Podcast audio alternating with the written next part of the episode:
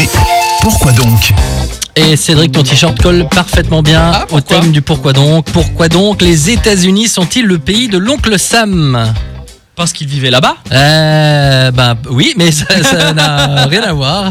Euh, bah, Parce que je ne sais pas. Euh, c'est vrai que les États-Unis sont surnommés le pays de l'oncle Sam. Alors malgré ça, on a beau chercher hein, dans les livres d'histoire, aucun Sam célèbre ne semble y apparaître. C'est pourtant une entité très célèbre pour ce pays. Mais alors, d'où cela vient-il?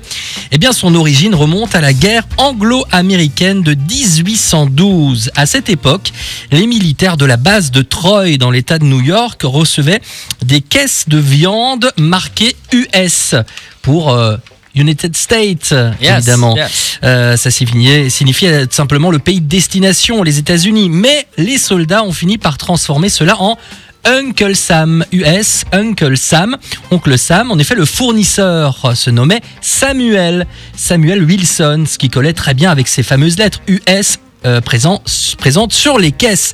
Et il n'en fallait pas plus pour que les militaires interprètent ces marchandises avec humour.